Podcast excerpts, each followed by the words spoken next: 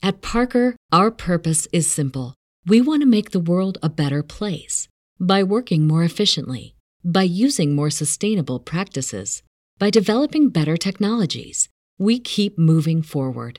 With each new idea, innovation, and partnership, we're one step closer to fulfilling our purpose every single day. To find out more, visit parker.com/purpose. Parker, engineering your success.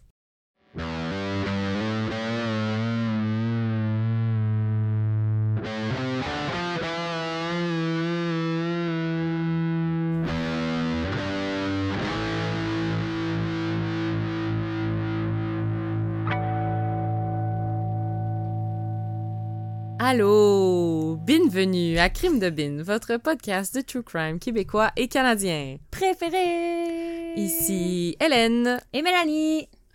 Belle humeur aujourd'hui. Oh oui! en fait, c'est notre premier enre- enregistrement de 2024. Ouais, on a triché, on a enregistré Ouais. l'autre euh, que vous avez écouté il y a deux semaines, en décembre. Oui. Et là, je sais, vous êtes, sous os. vous êtes ennuyés de nous. Je sais, là, tout le monde nous demandait où c'est qu'on était, quand est-ce qu'on Tout revenait. le monde. Tout le Tout le Québec au complet se Merci. pouvait plus. Merci de, de nous aimer autant. C'est c'est le fun. On est content d'être euh, de retour. Ben oui, on est contente, mais ça fait du bien aussi de prendre une petite pause, là. Euh, Ouais. Ouais. J'ai écrit à tout le monde qui nous demandait on était où. J'ai dit, guys, ça fait vraiment du bien des fois de passer une semaine sans penser à un meurtrier Ouais. Ou à des Ouais. victimes, puis des pauvres Ouais. familles, puis genre. Ah ouais, moi, pendant Noël, là, j'ai pris ça off, off, off. Ça a fait du bien. Ça a fait du bien. Ouais, vraiment. C'est pas parce qu'on vous aime pas, c'est vraiment. Ça n'a aucun Ah. rapport. On aime ça répondre à vos messages, mais je pense que n'importe qui pourrait comprendre. là. Ouais. Une vraie- Tu sais, des Il y vraies a beaucoup vacances. de là. podcasts de True Crime qui sortent des saisons. Ouais. nous, on, est là à l'année longue, là. Mm. Mm. Fait qu'on pense tout, tout le temps à des meurtriers. Ouais. Des fois, on a besoin d'un petit break. Fait que euh, voilà. Mais on est de retour. Oui. Ben, on était de retour il y a deux semaines. Oui, mais Mais là, on est de retour pour vrai. Pour, oui. Physiquement. physiquement, mentalement prête. Ouais. Et euh, on a eu des beaux meetings ce matin pour deux beaux projets qui s'en viennent. Ouais. Fait que 2024-2025, Ça va euh, brasser. ça va brasser. Euh, Crime de vous allez plus être capable de nous entendre. Là, je tiens à souligner que Hélène, je sais pas si vous avez re- remarqué, mais Hélène, elle a dit bienvenue. Merci Gros changement. à Caroline, c'est ça? Caroline, Caroline. Caroline, elle nous a écrit en décembre, puis elle a dit Allô, allô, j'ai converti ma meilleure amie Camille à votre podcast. Elle m'a dit à l'instant qu'elle voulait porter plainte parce que vous ne dites pas bienvenue dans l'intro au lieu de bienvenue. Je trouvais ça important de vous le dire. Profitez de ce jeu de mots sans modération. Voilà. Alors, euh, merci à Camille, euh, meilleure amie de Caroline. c'est vrai que j'avais... En plus, quand elle, elle a dit ça, j'étais comme, ouais, mais je dis pas bienvenue. Oui, puis Anthony, il, dit- il était à côté de nous, son chum, puis il dit Bienvenue. Ah, ah, ben oui, je le dis. À chaque début, j'avais comme pas... euh, j'avais pas Ah, catché. on était un peu de même. Fait que voilà, on start ça. Euh, je le sais que vous savez de quoi on va parler aujourd'hui parce que hein, vous avez cliqué le sur titre, le titre. hein? Puis je sais pas si vous avez vu la longueur de l'épisode, mais il va être long. Puis Bon, en fait, il va être en deux parties. oui, c'est vrai. Ouais. Shit, j'ai Oh! Euh, mais avant de se lancer dans cet épisode, Exactement. que Mel a passé un million d'heures dessus, euh, on doit parler d'un potin. Et tout le monde nous a écrit. on- on- Ouais. on- tout le Québec est au courant. Mais bon, au cas où vous l'avez pas vu passer, Cédrica Provencher, euh, Jonathan Bété, ça brasse parce que là, bon, euh, on savait que Jonathan Bété poursuivait la SQ et le gouvernement du Québec Pour euh, 10 millions. pour 10 millions de dollars. euh, pour, je sais pas c'est quoi la cause exacte, mais genre atteinte à sa réputation Ouais. ou Ben, harcèlement. ils ont gâché sa vie. Ouais, c'est ça. Ils ont gâché sa vie. Depuis Euh, 2007. Vu qu'il est le suspect principal dans l'affaire Cédrica, puis que son nom est sorti vraiment beaucoup dans les journaux. Euh, donc, il poursuit. Puis là, dans, dans cette poursuite-là, euh, il y a des preuves de l'avocat de Jonathan Bété qui a été déposées en cours. Puis là, on a appris pour la première fois qu'il y a de l'ADN qui a été retrouvé sur le site euh, où le corps de Cédrica a été retrouvé et que cet ADN-là, donc, ne serait pas l'ADN de Jonathan Bété. Mais on sait pas c'est de qui. Donc, ce serait effectivement une très bonne preuve euh, pour le prouver euh, innocent euh, de tout ça. C'est très intriguant. Alors, j'espère que la police va faire de quoi avec cet ADN-là. Mettez ça dans les banques de de D'ADN. d'ADN, de généalogie génétique. Ah ouais, on règle ça. Mm. Go. Fait que, on Fait va suivre. ça. Écoute, Mm. Euh, la poursuite de Jonathan Betté, ça dure depuis 2019. Mm. Fait que euh, c'est pas encore, c'est encore d'actualité. Fait qu'on va suivre ça Ouais. de très très près et on vous tient au courant. Voilà. Est-ce Ouais. que tu es prête? Je suis prête. Aujourd'hui, euh, comme vous savez, je vous raconte l'histoire de la Polytechnique de Montréal, qui est euh, d'ailleurs, euh, il y a deux personnes en France qui nous ont écrit, j'ai pas leur nom, je suis désolée si vous nous écoutez, euh, pour nous le, le suggérer, cette Mhm. histoire-là. Puis ils l'ont dit genre, euh, Hey, j'ai trouvé cette histoire-là, si ça vous tenterait de. Mhm. si- Je sais pas si vous la connaissez. oui. Oui, tout le, Québec- le Tout Québec, le Québec, même le. Canada connaît cette histoire-là. c'est vraiment, vraiment connu. Vraiment, Oui, vraiment la raison pour laquelle on ne l'avait pas encore fait, c'est parce que c'est euh, de un, un très très gros cas Ouais. Qui est donc le pourquoi de je vais être obligée de le faire en deux parties parce que j'ai écrit 22 pages sur le sujet et j'ai mis je pense que j'ai mis plus que 100, 100 120 heures là-dessus, ça n'a aucun sens Ça comment il y a de la documentation, comment il y a des choses à écouter, à lire. Il y en a du stock là-dessus. Et je voulais faire un épisode qui va respecter les familles, tu sais, les victimes, les familles des victimes et les gens qui ont été de près ou de loin reliés à cette histoire-là. Parce que Mhm. oui, ça a touché le Québec et le Canada Ouais. depuis maintenant plus de 30 ans. Mhm. Alors euh, voilà. On se lance? On se lance. Donc aujourd'hui, je vous parle d'une histoire qui a marqué, comme je l'ai dit, non seulement le Québec, mais le Canada en entier. Euh, c'est la tuerie en milieu scolaire la plus meurtrière de l'histoire du Canada. Il y a certains qui connaissent la tragédie en détail, il y a certains qui connaissent les grandes lignes. Je faisais d'ailleurs partie de cette catégorie-là. Il y a certains, probablement les plus jeunes, qui la connaissent peut-être pas du tout. Euh, je voulais comme faire une petite intro en disant que peu importe votre niveau de connaissance de l'événement, aujourd'hui, je vous en parle en détail. Puis, euh, je démontrer une grande euh, empathie en parlant de cette histoire-là et surtout qu'on ait une grande ouverture d'esprit. Euh, en vous parlant du féminicide de Polytechnique Montréal, j'espère comme entraîner une réflexion sur des débats actuels importants euh, parce que cette tragédie-là, ça, ça va vraiment plus loin qu'on pense. tu sais. Mm. Oui, c'est, c'est une histoire horrible qui est arrivée en 1989, mais la- je vais vous expliquer pourquoi c'est encore d'actualité aujourd'hui, cette histoire-là. Donc, je vais vous parler aujourd'hui évidemment du féminicide, mais aussi des débats sur le contrôle des armes à feu, de la puissance de la parole sur Internet, les réseaux sociaux. Bref, Tout. tout. Donc, 1989. Qu'est-ce qui se passe en 1989 au Québec, au Canada? Je n'ai. Ah, je l'avais même pas mis dans ma liste. la naissance d'Hélène. Je l'avais pas mis. En octobre 89. Oui. Euh, il y a aussi euh, l'entrée en vigueur de l'accord de libre-échange canado-américain. Il y a la fondation de l'Agence spatiale canadienne. Il y a euh, la- l'assassinat du militant LGBTQIA+, Joe Rose à Montréal. Ah, oui. Épisode de numéro 66 de Crime Mhm. Lune. Plug! Les Flames de Calgary qui remportent la, remportent la Coupe Stanley. Il y a l'inauguration du Roger Sander à Toronto. Il y a le lancement du réseau de télévision CBC. C'est pas Ah. si vieux que ça, CBC. Ah, ouais. Euh, Audrey McLaughlin, McLaughlin? Mhm, Mhm. qui est élue première femme chef d'un grand parti, le NPD, dans l'histoire du Canada. Mhm. Il y a le droit, il y a un suivi sur le droit à l'avortement aussi. C'est euh, légal depuis au Canada depuis 88, mais euh, la question du droit du fœtus, comme décidé en 89, les droits commencent au moment de la naissance vivante. Ils décident ça en 89. Puis aussi, ils décident que le père d'un fœtus peut pas empêcher la mère de se faire avorter. Donc, Hey, ça fait pas longtemps. non, c'est en Aïe, 89. aïe. Ok, C'est 89, c'est une grosse année. Ouais, hein? Tu sais, je vous fais une liste un peu de... Éclectique, chute du mur de Berlin. Genre, il se passe plein de choses dans le monde aussi. Oui, dans le monde Ouais. aussi, on s'entend. Mais la naissance d'Hélène. Ouais, c'est le plus important. C'est là que vous avez à ça, retenir. Ouais. Exactement. Puis Les Flames de Calgary. Oui. Euh, Polytechnique Montréal, j'en parle un petit peu. Euh, L'école Polytechnique de Montréal s'appelle aujourd'hui s'appelle depuis 2006 juste Polytechnique Montréal. Euh, c'est un établissement d'enseignement supérieur d'ingénierie qui est affilié à l'Université de Montréal, qui a été fondé en 1873. Ouh. Ils viennent d'ailleurs de fêter leurs 150 ans en 2023. Euh, c'est une des plus grandes facultés d'ingénierie au Canada, puis la plus grande au Québec. Euh, il y a plus de 50 000 ing- ingénieurs spécialistes et chercheurs qui ont été formés là.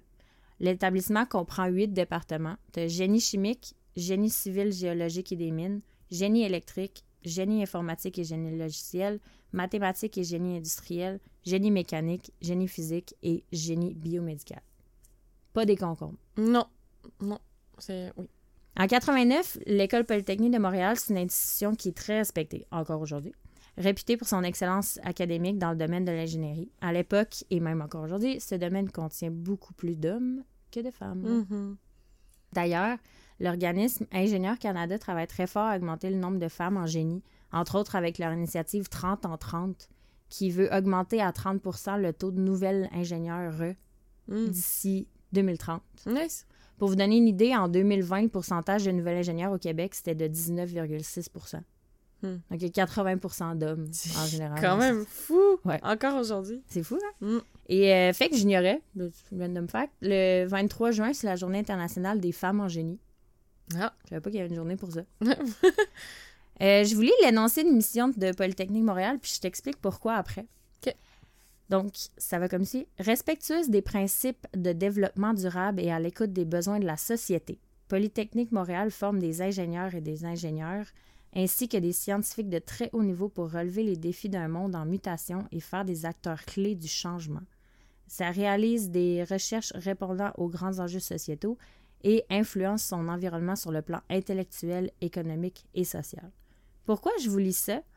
C'est pour vous montrer que le 6 décembre 89, ce sont 14 familles qui ont perdu leurs filles, sœurs, conjointes, cousines, etc., parce qu'il y a 14 victimes dans cette histoire-là. Mais c'est aussi le Québec qui a été dépourvu de 14 femmes qui étaient ambitieuses, intelligentes, travaillantes, puis qui auraient participé au développement puis à l'avenir Mm. du Québec. C'est quand même, c'est tout ce que ça représente, ce geste-là. Mm. Tu sais, ce gars-là est allé à cet endroit-là spécifiquement pour, tu sais. J'ai eu des frissons quand t'as dit ça. Ah, ah. Hmm. On rentre dans l'histoire. Vas-y. On est le mercredi 6 décembre 1989. C'est une grosse journée pour plusieurs raisons. Pour les étudiants, c'est la fin de session et cette journée-là, c'est la dernière journée de cours avant les examens. Le stress se fait sentir dans l'établissement. Du côté de la direction, il y a un gros événement aussi. Le ministre d'État des sciences et de la technologie, William Weingard, il est sur place pour donner un discours sur un nouveau programme de financement auquel tout le monde assiste. À l'extérieur des murs de l'école, le SPCUM, qui est aujourd'hui appelé le SPVM, donc la police de Montréal, enquête sur le meurtre de Valérie Dalpé. C'est une adolescente de 13 ans qui s'est fait assassiner tout près à Saint-Léonard. Donc, cette journée-là, il y a à peu près 40 policiers qui font du porte-à-porte autour dans le quartier pour Ah. trouver des suspects. Puis, pour couronner le tout, il y a une tempête de neige. Évidemment. Grosse journée. Donc, évidemment, personne ne pouvait deviner comment cette journée-là allait se terminer. Personne sauf Marc Lépine. Je te parle un petit peu de Marc Lépine. Mm. Et là, j'ai fait un choix en le mentionnant et en en parlant parce que j'ai écouté plusieurs podcasts. Puis, ah oui, je voulais dire qu'il y a aussi mes sources. Euh, normalement, on les cite dans le podcast, mais là, j'en ai tellement Mm. utilisés qu'on va juste les mettre dans la description de Ouais, l'épisode parce que ça ça n'a pas rapport. là. J'ai, j'ai lu deux livres, j'ai écouté je sais pas combien de podcasts, j'ai écouté, ça n'a pas de sens. Donc, voilà. Et là, j'ai fait un choix parce qu'il y y a quelques podcasts que j'ai écoutés qui voulaient ne pas mentionner Ouais. ou ne pas trop parler de Marc. Lépine pour pas lui donner trop de gloire ou lui mettre Mhm. Moi, écoute, j'ai fait le choix d'en parler puis de le nommer parce que de un, il est partout dans les médias. Ouais, on sait De qui, deux, là. tout le monde connaît ce Mm. nom-là. Ben, tout le monde. T'sais, on connaît ce nom-là, on l'a souvent entendu. Euh, puis, je trouve important de savoir dans l'histoire c'est qui ce gars-là, Mhm. puis d'où il vient, puis pourquoi. Ben oui. Ben, ça fait partie, je pense, des raisons qu'on raconte ces histoires-là, c'est qu'on essaie de comprendre la psychologie Mhm. des, des gens qui posent des actes comme ça. Là. Ouais. Il y a, il y a ce côté-là qui est rien. intéressant à, à essayer de comprendre. 100 Mm. Ça excuse rien, mais moi, j'aime avoir ces détails-là. Mhm. C'est euh, c'est important de savoir c'est qui, se- selon moi. C'est Ouais. mon point de vue à moi. Mm. Si vous n'êtes pas d'accord, vous avez totalement le droit. Euh, alors moi, aujourd'hui, je choisis de vous en parler. Et donc, son nom à la naissance, c'est Gamil Rodrigue Ilyes Garbi. Donc, il naît Ah le ouais. 26 octobre 1964 à Montréal. Il est le fils d'une mère canadienne-française, Monique Lépine, et d'un père algérien, Lies Garbi. En décembre 89, il vient juste d'avoir 25 ans. Il a une petite sœur, Nadia Garbi. Nadia est malheureusement décédée d'une surdose de drogue en 96 à l'âge de 29 ans. Ah. Monique Lépine a décrit son fils comme secret et introverti, puis sa fille comme extravertie avec un fort caractère. Lui, c'est un homme peu social, qui communique pas beaucoup, sauf apparemment quand il est temps de parler d'ordinateur. Ça a l'air qu'il était très passionné par ça. Euh, il est renfermé, tolère pas l'autorité, montre jamais ses émotions, consomme pas d'alcool ni de drogue. D'ailleurs, le, le- il y avait un rat dans la fenêtre. Un rat? C'était un rat? Check. Non, c'était un, Un écureuil? c'était un écureuil. Ok, j'étais pas sûre. Ben, same, same. Il y avait de l'air. ouais. J'ai tellement été déconcentrée. Euh, D'ailleurs, le, le, rapport, le rapport d'autopsie du. du- D'ailleurs, le rapport d'autopsie du 6 décembre 89 a montré qu'il était sobre le- Ouais, quand ok. c'est arrivé l'événement. Pas d'alcool, Mhm. pas de. Euh, son père a l'habitude de rabaisser les femmes. Il est violent envers son fils, puis il est très jaloux quand il vient de sa femme.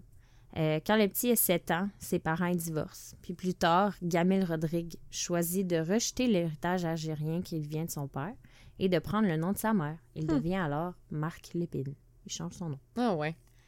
Lépine tente de s'enrôler dans l'armée canadienne, mais il n'est pas admis à cause, apparemment, de son attitude antisociale. Oh. Il commence son cégep en sciences nature à 82, mais il change après la première année pour un programme de technologie de l'électronique qui finit par abandonner. Il fait une demande d'admission à l'automne- à l'automne 86 à Polytechnique Montréal. Mhm.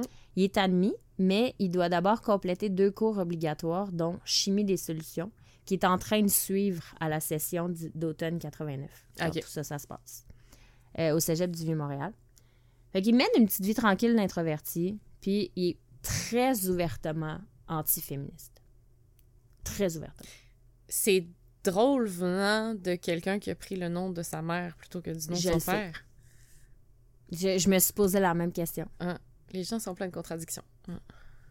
Donc, euh, je voulais juste spécifier que pendant la tragédie que je vais raconter, je cite souvent le rapport d'autopsie qui a été fait par la coroner Sorour qui a été rendu le 10 mai 90.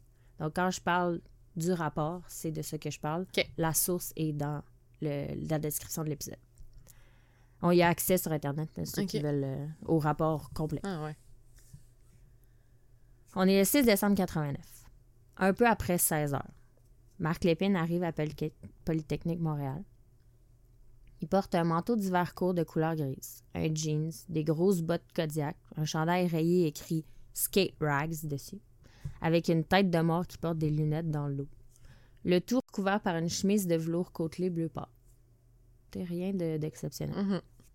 Il connaît très bien les lieux. Il aurait d'ailleurs été aperçu, neuf fois sur le campus de l'Université de Montréal entre le 11 sept- septembre et le 5 décembre Mais 89. il étudiait pas encore, là, dans le fond. Non, Il, ça, finissait Il fait- ses cours au cégep. exactement. Il était au cégep du Vieux-Montréal, puis il est pour pouvoir être admis que genre éventuellement. l'année d'après, probablement, qu'il aurait été- là. Exactement. Il y avait juste deux cours à faire pour pouvoir rentrer. Euh, détail, Polytechnique Montréal, pour ceux qui ne connaissent pas euh, physiquement les lieux, c'est un établissement d'enseignement euh, qui est affilié à l'Université de Montréal. Donc, c'est le tout un gros campus. C'est Mhm. tout sur le même campus. C'est juste un pavillon à part qui s'appelle Polytechnique Montréal. Tout le reste, c'est l'Université de Montréal. Vous, vous allez voir dans l'histoire pourquoi je le spécifie, c'est important. Donc, entre 16h et 16h40, cette journée-là du 6 décembre 89, Lépine est assis sur un banc près de la porte à l'intérieur du bureau du registraire, le local A201, au deuxième étage. Dans le rapport Sorour, on lit, et je cite, Il est assis sur le banc dans l'entrée du local tout près de la porte et, par sa position, nuit à l'accès de ce département très fréquenté par les étudiants. En effet, il est assis de manière à rendre difficile l'entrée au local. Donc, il est assis nonchalamment, sans sac, si les gens peuvent passer ou pas. Il est aperçu fouillant dans un sac en plastique vert déposé à côté de lui. Il en dissimule le contenu. Parle à personne. Il a le regard vide. Il y a un employé qui vient le voir, demande s'il a besoin d'aide. Il répond pas. Il se lève, il s'en va. OK. Juste weird. Mhm. Il est maintenant 16h40. L'épine est en direction du troisième étage. À 16h45, il est aperçu dans le long du couloir du troisième étage, appuyé contre le mur, serrant très fort son sac en plastique qui contient un, un objet décrit comme long. Après quelques minutes, il décide de redescendre au deuxième étage. Il y a beaucoup de gens qui l'ont vu se balader. Sur cet étage-là se trouve la classe C230.4. Un local isolé tout au fond d'un couloir dans lequel les professeurs de génie de mécanique Yvon Bouchard et Adrien Cernéa donnent un cours qui a commencé à 15 heures. 69 étudiants sont présents dans la classe pour faire leur, leur exposé oraux de fin de session. À 17h10, Lépine entre dans la classe. Il tient à deux mains une carabine semi-automatique de marque Sturm Roger, modèle Mini 14 calibre 223 avec un chargeur de 30 cartouches. C'est beaucoup, 30. Il se dirige vers l'étudiant qui est en train de faire sa présentation orale à l'avant de la classe. Il est maintenant face à tout le monde. Il crie Tout le monde arrête tout. Il tire un coup de feu au plafond, puis ajoute Séparez-vous, les filles à gauche, les gars à droite. Personne réagit sur le coup. Personne bouge. Là, l'épine est fâché. Il répète sa consigne plus sévèrement. Les étudiants ils commencent à avoir peur, fait que là, ils bougent. Il y a neuf femmes à gauche de la salle, puis une cinquantaine d'hommes à droite. Lépine, il regarde, puis il dit Ok, les gars, sortez, les filles, vous restez là. Il pointe la porte à droite de la pièce pour les gars en leur disant de se, et je cite, grouiller le cul. Et il pointe le coin gauche de la classe pour les étudiantes. Il demande aux femmes blottées au fond de la, la classe loin de la porte sans possibilité de sortie. Si elles savent pourquoi elles sont là. Il y a une des étudiantes, Nathalie Provost, qui répond bravement non. Puis Lépine, lui répond Je me bats contre le féminisme. Nathalie Provost, elle ajoute On n'est pas des féministes, on n'a jamais lutté contre les hommes. À quoi Lépine rétorque Vous êtes des femmes, vous allez devenir des ingénieurs, vous êtes tout un tas de féministes, jaillit les féministes. Il est 17h12. Le drame commence. Lépine pointe sa carabine sur les neuf femmes, puis il ouvre le feu. De gauche à droite, il vide entièrement son chargeur. Total de 29 balles tirées en 10 secondes. Les neuf femmes sont touchées. Trois sont gravement blessées. France Chrétien, José Martin et Nathalie Provost. Les six autres femmes décèdent sur le coup. Hélène Colgan, 23 ans. Elle reçoit un projectile à la tête au-dessus de l'oreille gauche, causant un éclatement de la boîte crânienne puis des dommages très importants au cerveau. Elle perd connaissance puis décède très rapidement. Nathalie Croteau, 23 ans, est atteinte par deux balles, une sous la clavicule droite puis l'autre sur l'épaule gauche. Elle décède d'une hémorragie interne due à des perforations pulmonaires. Barbara Daigneault, 22 ans, elle reçoit un total de sept projectiles au bras, à l'épaule, à l'omoplate, au thorax et à la tête. Son décès est attribué à un choc hémorragique fatal. Anne-Marie Lemay, 22 ans, est atteinte trois fois à la clavicule, à la poitrine et à la main gauche, puis décède d'un choc hémorragique fatal dû à des lacérations au cœur et aux poumons. Sonia Pelletier, 28 ans, victime de neuf projectiles, c'est elle qui reçoit le plus partout sur le haut et sur le bas du corps, cause une hémorragie interne abondante qui mène à son décès. Et Annie Saint-Arnaud, 23 ans, elle reçoit trois projectiles à la tête, au bras et au dos. Les balles causent énormément de dommages au cerveau puis aux poumons d'Annie qui décède sur le coup. Ouf, c'est rough. Lépine est fier de lui et sourit. Apparemment qu'avant de quitter la salle, il a écrit le mot shit deux fois sur le projet d'un étudiant. Sans même jeter un coup d'œil sur le Ripsam qui venait de créer, il sort de la classe. Quel, il y a, en dehors de la classe, il y a quelques garçons qui sont encore sur place, sont terrorisés par ce qu'ils viennent d'entendre. Lépine, il pointe sa carabine vers eux en guise d'avertissement, mais il tire pas. C'est des hommes, après tout. Mhm. C'est ceux qui tirent pas. Lépine, il sera ensuite dans le local C229 où se trouvent les photocopieuses, sur le même étage. À l'intérieur, il y a deux étudiants, un garçon et une fille. À une distance d'à peu près 30 pieds, l'épine y pointe sa carabine sur eux, puis. Ils sont gravement blessés, mais ils sont en vie. Mm. En s'approchant des victimes, l'épine croise dans le corridor une autre jeune femme qui n'hésite pas à tirer. Elle est aussi gravement blessée, mais en vie. Le tireur sort de la salle, il revient sur ses pas, il se dirige vers la classe C228 où il y a un cours qui a lieu. La salle est adjacente à la grande salle des serveurs qui contient beaucoup d'ordi- de- des ordinateurs, des fils, autres Mhm. électroniques, etc. Vous allez voir pourquoi c'est important dans l'histoire un peu plus tard. Lépine reste sur le seuil de la porte de la classe. Il pointe son fusil vers une des étudiantes, puis il appuie sur la gâchette, mais il n'y a rien qui sort. Il appuie encore. Il n'y a rien qui sort. Il se rend compte que son chargeur est vide. Il Hmm. vient d'utiliser toutes les balles qu'il y avait. Donc, à court de munitions, il se rend dans une cage d'escalier de secours à côté de la classe pour recharger son arme. Les étudiants dans le local C228, ils ont vu l'épine qui était sur le sol de la porte. Fait que Ok, là, c'est sont ça, ils en vu? panique. Ouais, ils paniquent. Il y a Guy Brunel, qui est un professeur qui se trouve dans la salle adjacente des serveurs à ce moment-là.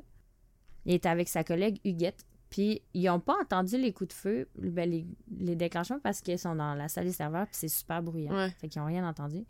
Fait qu'ils comprennent pas trop ce qui se passe. Puis là, il y a un étudiant puis chargé de cours de la salle C228 à côté qui leur explique la situation. Donc, M. Brunel décide de faire entrer tout le monde dans le local des serveurs, puis il y a un étudiant qui barre la porte. OK. Dans la cage d'escalier, un étudiant qui passe par là puis qui croise l'épine, puis il l'entend dire Oh shit, j'ai plus de balles. Hum. Mais il saisit comme pas tout de suite qu'est-ce qui se passe parce qu'il voit pas l'arme Ouais. comment il est positionné, tu sais. Donc, il sort de la cage d'escalier pour se rendre à la salle des photocopieuses. Puis là, par terre, il voit les trois blessés qui sont là, étendus Mm. par terre. Il voit du sang partout. Puis là, il réalise ce qui se passe, puis il fait lien avec ce qu'il vient d'entendre dans l'escalier. Mhm. Il se retourne, il voit l'épine qui est en train de recharger sa carabine, qui la lève. L'étudiant, il s'enfuit à toute vitesse en empruntant l'escalier roulant pour descendre au premier étage à la cafétéria.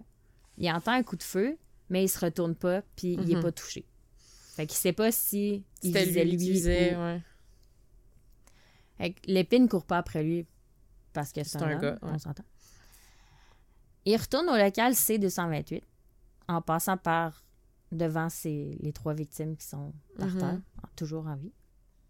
Et euh, il se rend compte que la porte est barrée. Il tire trois fois avec sa carabine sur la poignée pour essayer de l'ouvrir. Pendant ce temps-là, Guy Brunel il a une idée. À l'époque, les, les fils des serveurs et des ordinateurs étaient dissimulés comme dans un faux plancher. Ok. Sûrement qu'il y en avait vraiment beaucoup. En 89, Ouais, ouais. là, les ordi venaient de, commencer à émerger. Fait dit c'est comme l'endroit parfait pour se cacher. Ouais. C'est difficile d'accès, c'est vraiment pas gros, mais sous l'adrénaline, tout est possible. Plus tard, il va commenter, Guy Brunel, euh, il dit dans ces circonstances-là, ça rentre. Donc, Monsieur Brunel, sa collègue Huguette, le chargé de cours, puis la dizaine d'étudiants réussissent finalement à se blottir dans le plancher. Une chance pour eux, l'épine n'a pas réussi à briser la porte et à entrer dans le local. Aïe, aïe. Thank God. Donc, l'épine rebrousse chemin, passant encore une fois à côté de ses trois victimes sur le sol. Sur son chemin, il croise une étudiante qui emprunte l'escalier roulant. Il tire dessus trois fois. Il finit par l'atteindre et tombe. Heureusement, sa blessure n'est pas fatale, puis elle elle réussit à se relever puis à se sauver par l'escalier de secours jusqu'au cinquième étage. Mm. L'épine, il décide de ne pas la suivre puis de continuer sa route. Il aperçoit un comptoir en forme de demi-cercle derrière lequel se cache sa nouvelle cible, une employée terrorisée.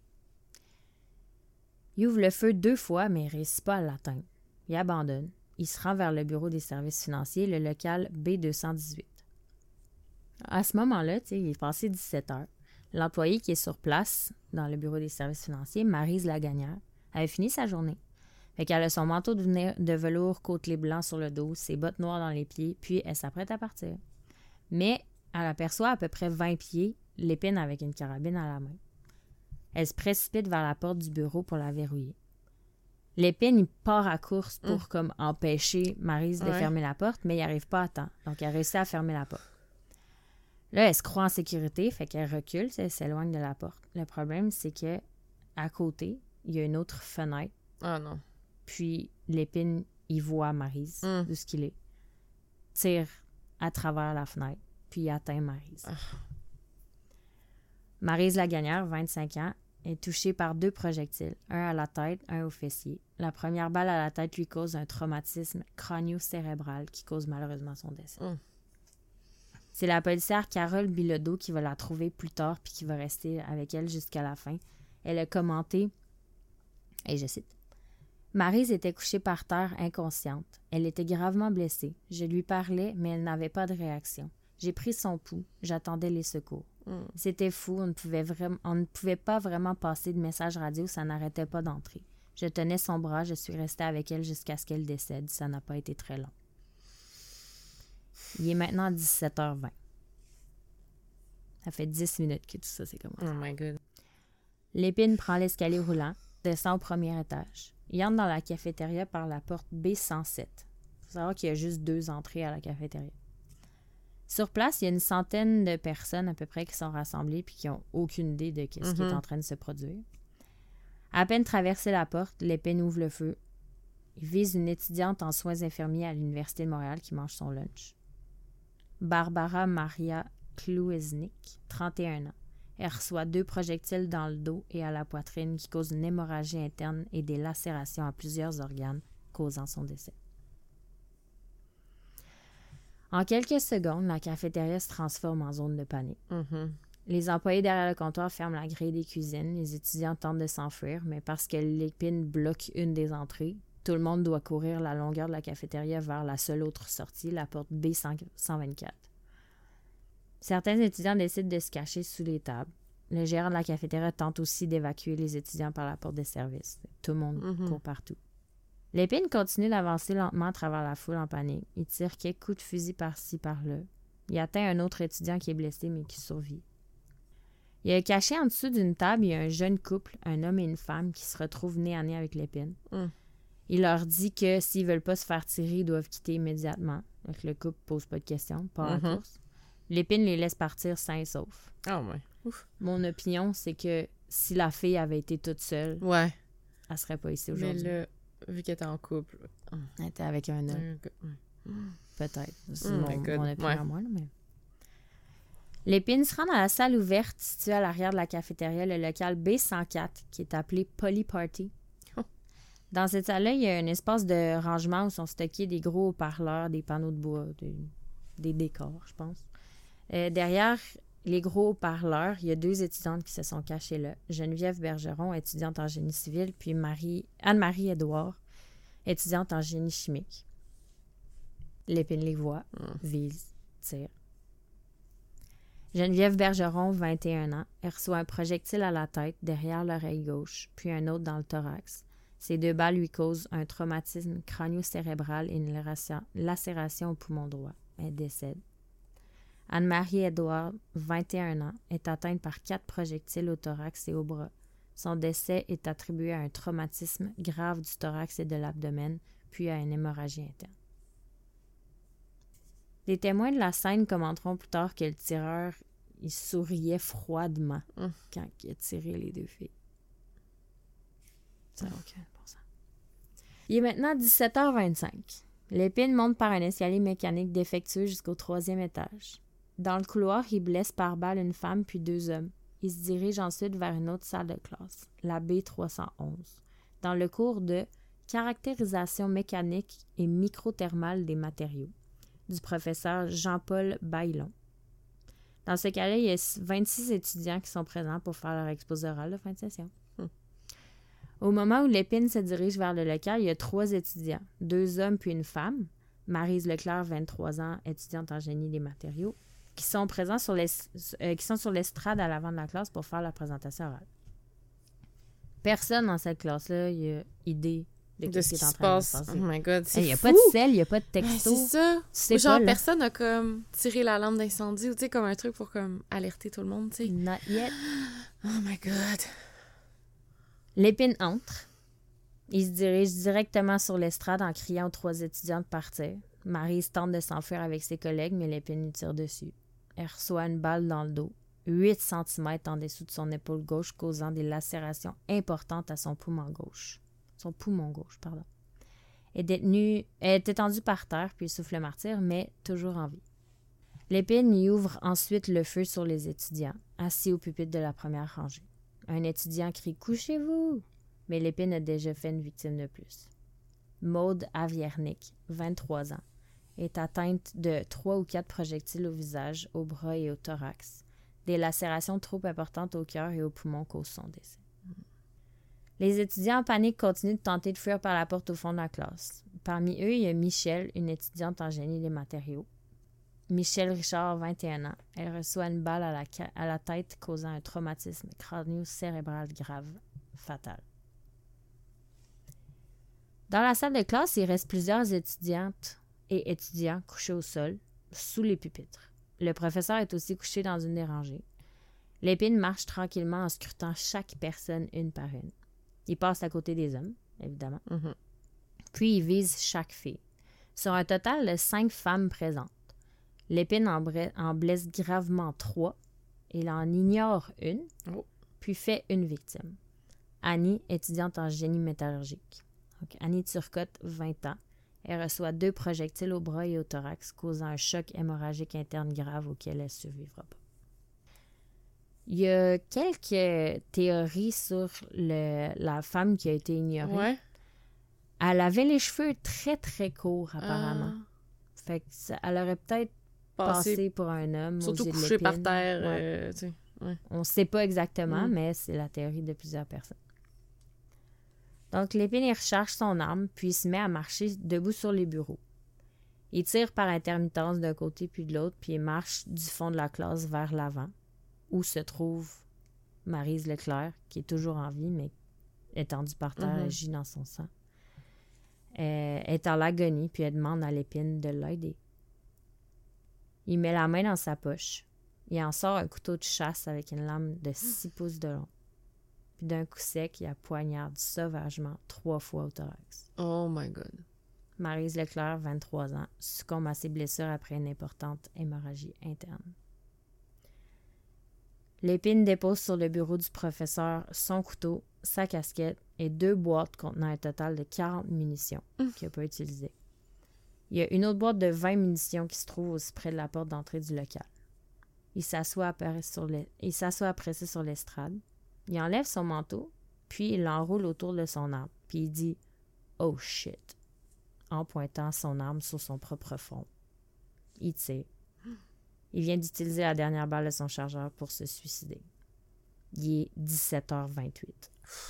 Ça, attends, ça a commencé à quelle heure? En 18 minutes, 18 minutes. Oh my god. l'épine vient de tuer 14 femmes, dont 12 étudiantes en ingénierie, une étudiante en soins infirmiers, puis une employée de l'université.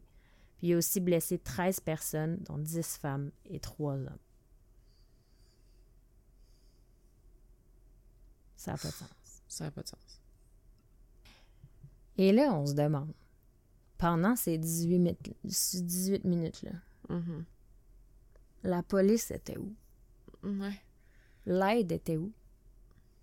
Les agents étaient où? Mhm. Les ambulanciers étaient où? Mhm. Il faisait du porte-à-porte pour euh, la petite. Je vais te raconter la suite dans la deuxième partie. Donc, dans deux semaines, je te raconte la police, les autorités, les ambulances, les drames, qu'est-ce que ça l'a causé, les victimes, les familles des victimes?